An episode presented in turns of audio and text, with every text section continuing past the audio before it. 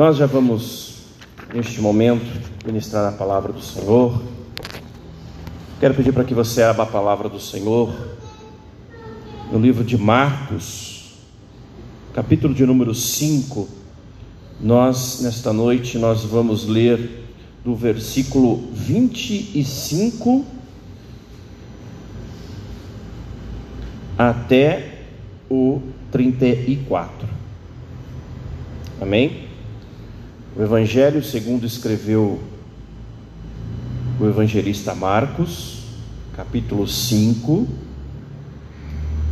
do versículo 25 até o 34. Marcos 5, 25 ao 34.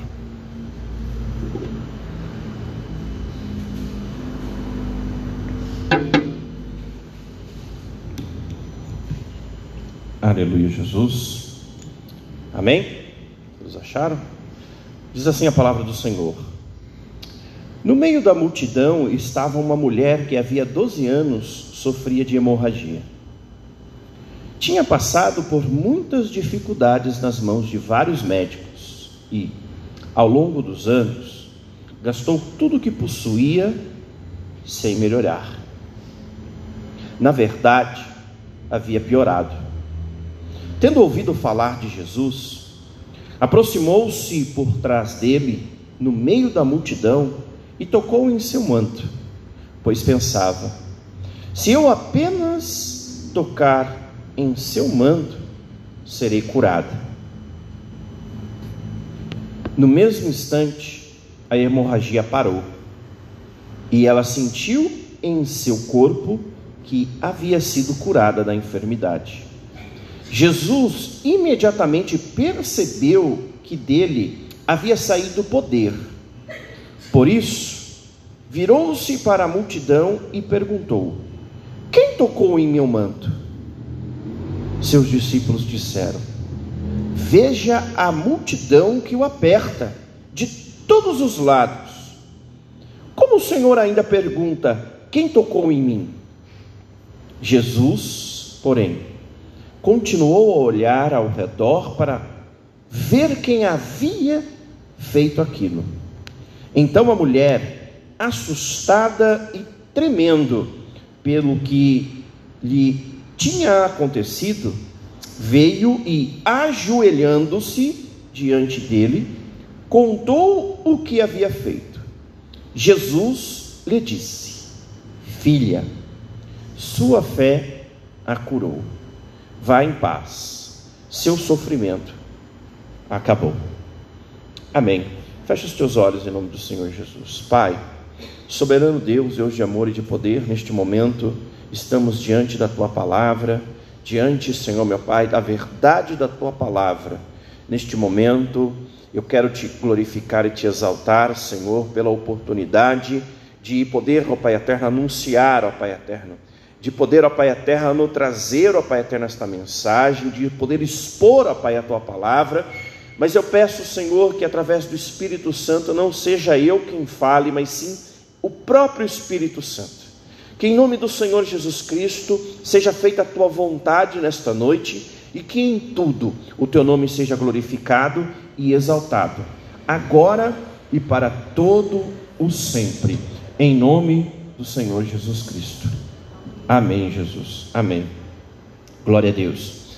Meus irmãos, hoje eu quero falar com vocês a respeito de coragem para viver o milagre. Coragem para viver o milagre. Nós estamos diante da, de uma história, de uma narrativa bíblica muito conhecida. Uh, muito difícil alguém que é cristão, alguém que já frequentou alguma igreja, que não tenha ouvido falar da mulher que sofreu por 12 anos de uma hemorragia e que, ao encontrar-se com Jesus Cristo, foi curada. Aqui nós vemos Jesus voltando de, do episódio onde ele havia expulsado uma legião de demônios de um rapaz na cidade de Gadara o episódio conhecido como o endemoniado gadareno. Jesus, ao expulsar os demônios daquele rapaz, lançou-os ou permitiu que eles entrassem numa manada de porcos, e aquela manada se lançou num precipício. E como aquela cidade, ela era uma cidade onde a, a, a economia virava, girava em torno da criação de porcos, ah, os criadores de porcos, então enfurecidos, estavam se, ah, ah, se juntando para ir atrás de Jesus Cristo e fazer algum mal a ele, para questioná-lo, interrogá-lo, açoitá-lo em razão do episódio da expulsão de demônios. Jesus então pega os seus discípulos, entra dentro do barco no mar, no mar da Galileia, atravessa para outra margem na cidade e chega na cidade de Cafarnaum. E chegando nesta cidade de Cafarnaum, onde o episódio da cura desta mulher acontece, ele encontra primeiro com um homem chamado Jairo, um homem conhecido naquela cidade, um homem que tinha um status, um alto status de reconhecimento naquela cidade, pois ele era, a palavra de Deus nos fala no começo do capítulo 5, que este homem chamado Jairo, ele era chefe da sinagoga, ah, algo meio que parecido, meio que equivalente como o, o pastor presidente de uma igreja. Então, ele era conhecido ali naquele meio, as pessoas conheciam quem ele era, e ao Jesus desembarcar do barco às margens da praia em Cafarnaum, este homem, Jairo, encontra com Jesus Cristo e pede para que Jesus vá curar a sua filha, para, porque a sua filha estava é, a ponto de morrer em sua casa, doente, febril, está, ela estava a ponto de morrer. Jesus então decide ir com aquele homem até a casa dele para ver o que ele poderia fazer por aquela menina. E no meio do caminho, enquanto Jesus estava se dirigindo para a casa de Jairo, uma multidão o acompanhava. Já por causa da fama dos milagres que ele realizava, por causa da fama que é, antecedia Jesus, uma multidão queria conhecer e saber quem era Jesus. Então, além dos seus discípulos, uma série de pessoas, uma verdadeira multidão, estava acompanhando Jesus ali naquele momento. Então, aquela mulher, ao ver Jesus, ao ver os seus discípulos, conhecendo aquilo que Jesus Cristo já havia feito em outros lugares, ela enxerga então a possibilidade de alcançar aquilo que ela almejava. E já neste momento nós podemos fazer um paralelo com a nossa vida. Nós podemos nos enxergar no meio desta história. Nós por diversas vezes nós ouvimos falar quem é Jesus. Nós ouvimos falar dos feitos que Jesus faz. Nós ouvimos falar que Jesus curou, que Jesus libertou, que Jesus prosperou, aquele que estava desempregado, Jesus abriu a porta de um emprego, aquele que estava largado nas drogas, entregue às drogas, Jesus faz a obra e aquela pessoa consegue se recuperar e se desvencilhar das drogas. Ou seja, a fama de Jesus chega aos nossos ouvidos, ao nosso conhecimento. E nós então, mergulhados em nossos problemas e em nossas aflições, nós olhamos para Jesus como alguém que um solucionador de problemas. Alguém que pode resolver definitivamente aquilo que está nos angustiando. E é verdade. A palavra de Deus fala lá em Efésios 3, 21 que Ele é poderoso para fazer infinitamente mais do que aquilo que nós pedimos ou pensamos. E a palavra de Deus também fala lá em Jeremias capítulo 33, o versículo 3, que se, nós, se clamarmos a Ele, Ele ouvirá e responderá a nossa oração. Então é verdade, Jesus tem todo o poder em Suas mãos e Ele pode fazer aquilo que nós necessitamos. Mas o que essa história nos mostra é que Jesus não quer somente fazer aquilo que nós precisamos, mas Ele quer ser a maior necessidade das nossas vidas.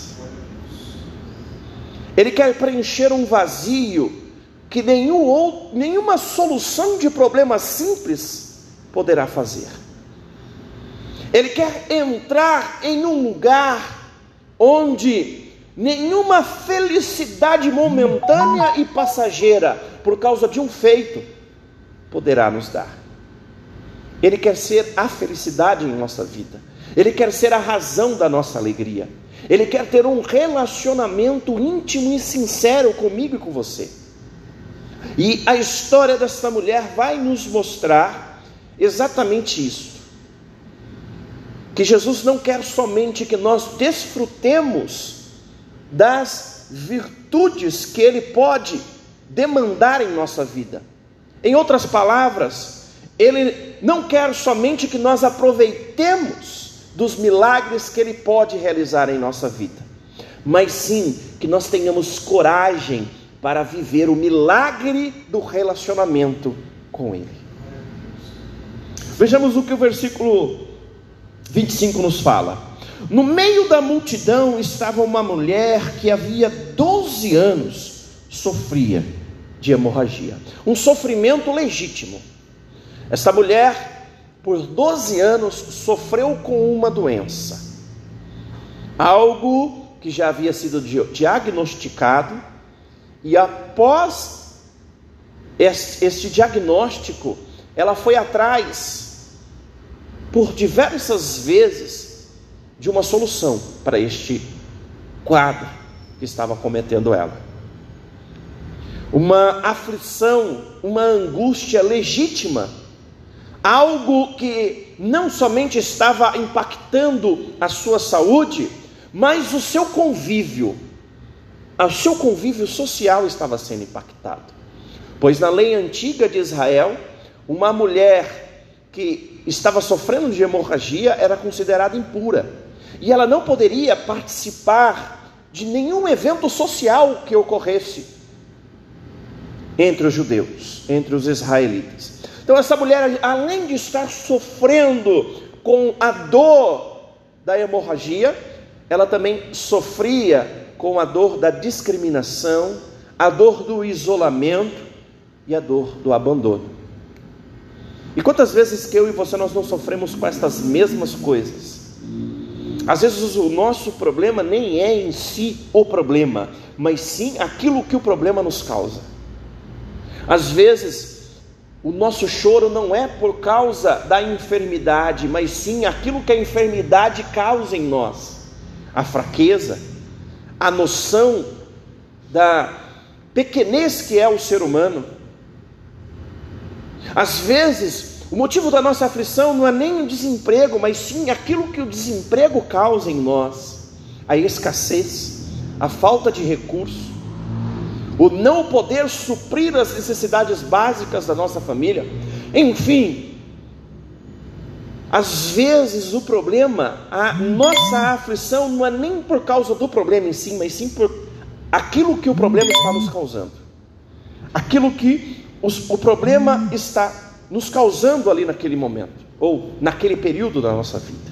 E essa mulher estava passando por isso. E o versículo 26 nos diz: tinha passado por muitas dificuldades nas mãos de vários médicos, e ao longo dos anos gastou tudo o que possuía sem melhorar. Na verdade, havia piorado. Quantas vezes que eu e você nós também não não passamos por isso. Temos um problema, nós somos impactados por este problema e de repente nós achamos que a solução está em A, B ou C. E nós queremos ir atrás destes recursos. Nós achamos que o dinheiro que nós temos guardado nas nossas contas bancárias vai nos prover a solução daqueles problemas.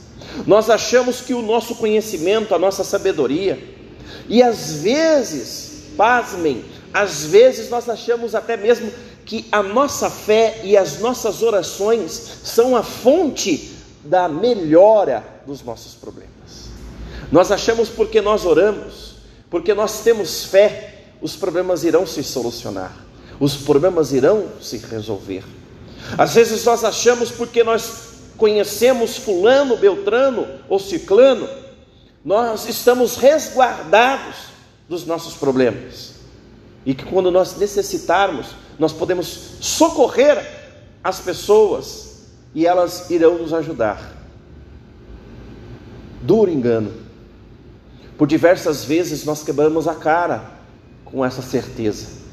Nós achamos que ter status, ter reconhecimento, ou conhecer alguém que tem status e reconhecimento, nós achamos que ter dinheiro, ter bens, nós achamos que saber orar ou ter vida de oração, ter fé, é o suficiente para que nós possamos ter os nossos problemas resolvidos. E a história desta mulher nos mostra que, na verdade, não é assim. A verdade é que, a maioria das vezes, os nossos problemas, nós não encontraremos solução para eles. A palavra de Deus diz lá no Salmos 34, se eu não me engano, no versículo 19: Muitas são as aflições dos justos. As aflições nós passaremos por elas. Nós enfrentaremos as piores angústias e aflições neste mundo. Elas estão aí. Nós não seremos privados dela. Mas, neste mesmo versículo do Salmo 34, a promessa de Deus diz o seguinte: de todas, Deus os livra. Às vezes é no meio da aflição, andando com Deus, percebendo a presença dEle no meio da tempestade, este é o livramento da sua aflição. Como o pastor Cristiano estava falando, às vezes é no meio da aflição, no meio da enfermidade, às vezes é num leito de hospital, é tendo um parente seu em coma, às vezes é você recebendo um diagnóstico de uma doença incurável. É neste momento que você vai perceber a mais profunda e sincera presença do Espírito Santo de Deus na sua vida. O versículo 27 diz o seguinte: Tendo ouvido falar de Jesus, aproximou-se por trás dele, no meio da multidão, e tocou em seu manto. Pois pensava: se eu apenas tocar o seu manto, serei curado. E quantos de nós também, sejamos sinceros, quantos de nós também não temos este mesmo pensamento. A nossa, o nosso relacionamento com Jesus é de somente tocar nos momentos de aflição.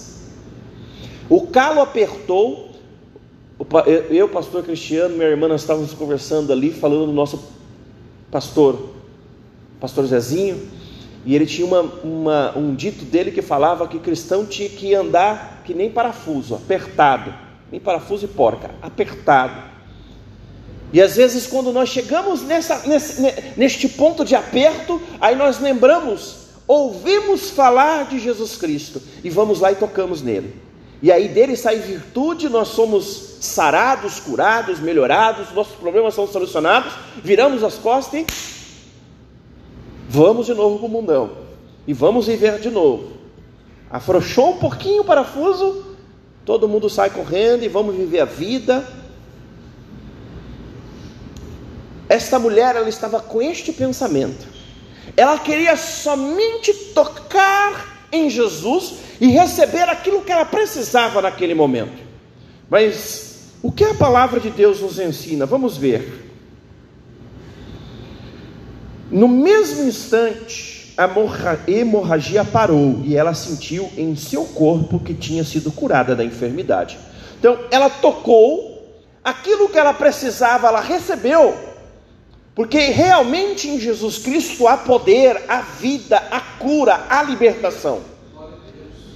Ele é poderoso, como nós já falamos, ele é poderoso para fazer infinitamente mais do que aquilo que nós pedimos ou pensamos. Mas é somente isso que ele quer fazer na minha vida e na sua? Não. Ele não quer somente fazer o milagre, ele quer ser o milagre na sua e na minha vida.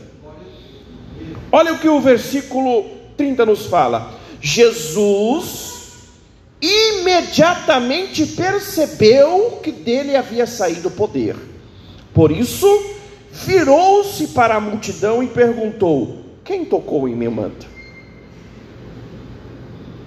Jesus havia percebido que o milagre havia sido realizado. Ele poderia ter deixado aquela moça ir embora. O problema dela estava resolvido, estava ou não estava? Hemorragia já não existia mais. Então, ela já não, não ia mais sofrer com preconceito, ela não teria mais que ficar isolada, não haveria mais que gastar todo o seu dinheiro procurando ajuda médica, se frustrando, ou seja, o melhor dos mundos. Aquilo que eu e você nós almejamos todos os dias. Que Jesus que todos os dias nós, nós nos acheguemos em Jesus, toquemos nele, ele resolva os nossos problemas, transforme o nosso dia num mar de rosas e sigamos a vida. Mas Jesus fez com esta mulher o que ele faz todos os dias conosco. Jesus olhou para a multidão e falou: Quem me tocou? Em outras palavras, Jesus falou: eu, peraí, eu não quero só ter feito o milagre, eu quero saber quem foi, em quem eu fiz o milagre, porque eu quero ter um relacionamento com quem eu fiz o milagre.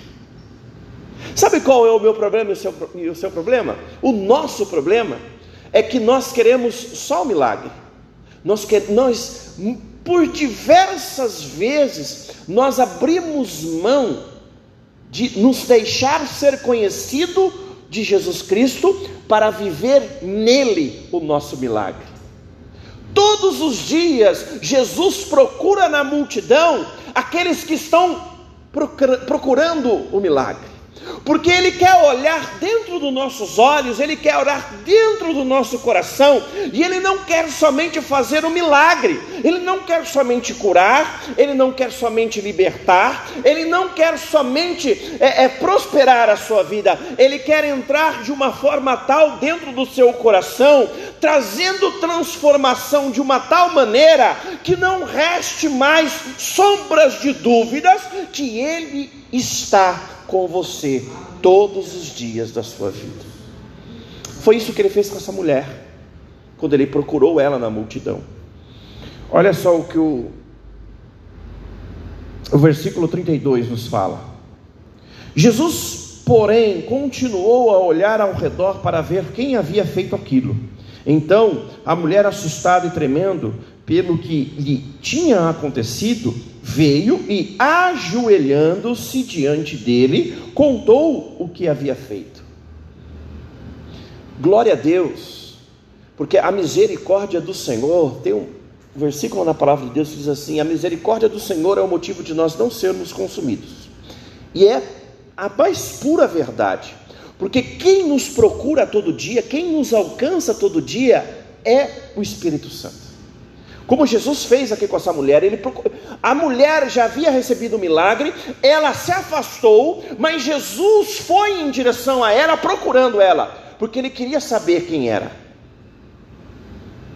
Da mesma forma que eu e você nós fazemos todos os dias, nós vamos lá, oramos, pedimos para que Deus nos dê forças para que Ele resolva os nossos problemas, para que Ele solucione os nossos impasses. Levantamos e saímos para a vida, e o Espírito Santo corre atrás da gente para entrar no nosso coração e dizer: Ei, eu não quero só fazer o milagre, eu quero ser o milagre da sua vida. É por causa do Espírito Santo que eu e você nós estamos aqui nesta noite. Porque se dependesse de nós, nós faríamos igual a esta mulher tentou fazer. Nós estaríamos indo na direção oposta de Jesus Cristo, pois foi isso que esta mulher fez. Ela tocou em Jesus, recebeu o seu milagre e saiu na direção oposta. Mas Jesus, ele não queria que ela fosse na direção oposta, muito pelo contrário, ela, ele queria ir em encontro com ela. E Jesus está aqui nesta noite para ir ao nosso encontro. É isso que Ele quer nesta noite, Ele quer ter um encontro conosco. Ele tem poder para fazer todos os milagres que nós precisamos. Ele pode fazer o, qualquer coisa que nós necessitamos. Mas o que Ele realmente quer, Ele quer encontrar o nosso coração. O que nós precisamos nesta noite, sermos encontrados por Ele. Nós precisamos ter coragem para viver o milagre de Deus em Jesus Cristo, nosso Senhor e Salvador. E viver o milagre não é fácil. Receber o milagre é relativamente fácil. Receber o milagre, muitas pessoas recebem, mas viver o milagre do relacionamento com Jesus Cristo, é isso que faz toda a diferença. Veja só o que acontece com esta mulher. Versículo 34. Jesus lhe disse: Filha, sua fé a curou. Vá em paz, seu sofrimento acabou. E é isso que, os, que o e é isso que o relacionamento com Jesus nos faz. O relacionamento com Jesus Cristo nos traz paz. O relacionamento com Jesus Cristo nos dá forças para romper com o sofrimento, para romper com os nossos problemas, para romper com as nossas angústias, para romper com as nossas aflições, para que nós possamos olhar única e exclusivamente para Ele e nele encontrarmos a nossa esperança. A palavra de Deus nos fala lá no Salmos de número 46 que Ele é o nosso refúgio e fortaleza. Ele é o nosso socorro bem presente no dia da nossa tribulação. E somente quando nós começarmos a nos relacionar com Ele, quando nós passarmos a viver nele o nosso milagre, somente quando nós tivermos coragem para ter uma vida de relacionamento com Ele, nós então iremos viver o nosso milagre. Portanto, então, para nós concluirmos nesta noite, a aplicação para esta palavra, para essa mensagem, para este sermão, para esta exposição desta noite, a aplicação, a única aplicação, busquei e permanecei buscando o relacionamento com o Senhor Jesus Cristo.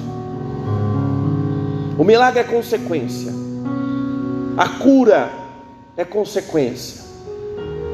A restauração, a provisão, a felicidade, a alegria, tudo é consequência. Mas somente aqueles que estiverem firmados no relacionamento com o Senhor Jesus Cristo irão realmente viver o milagre.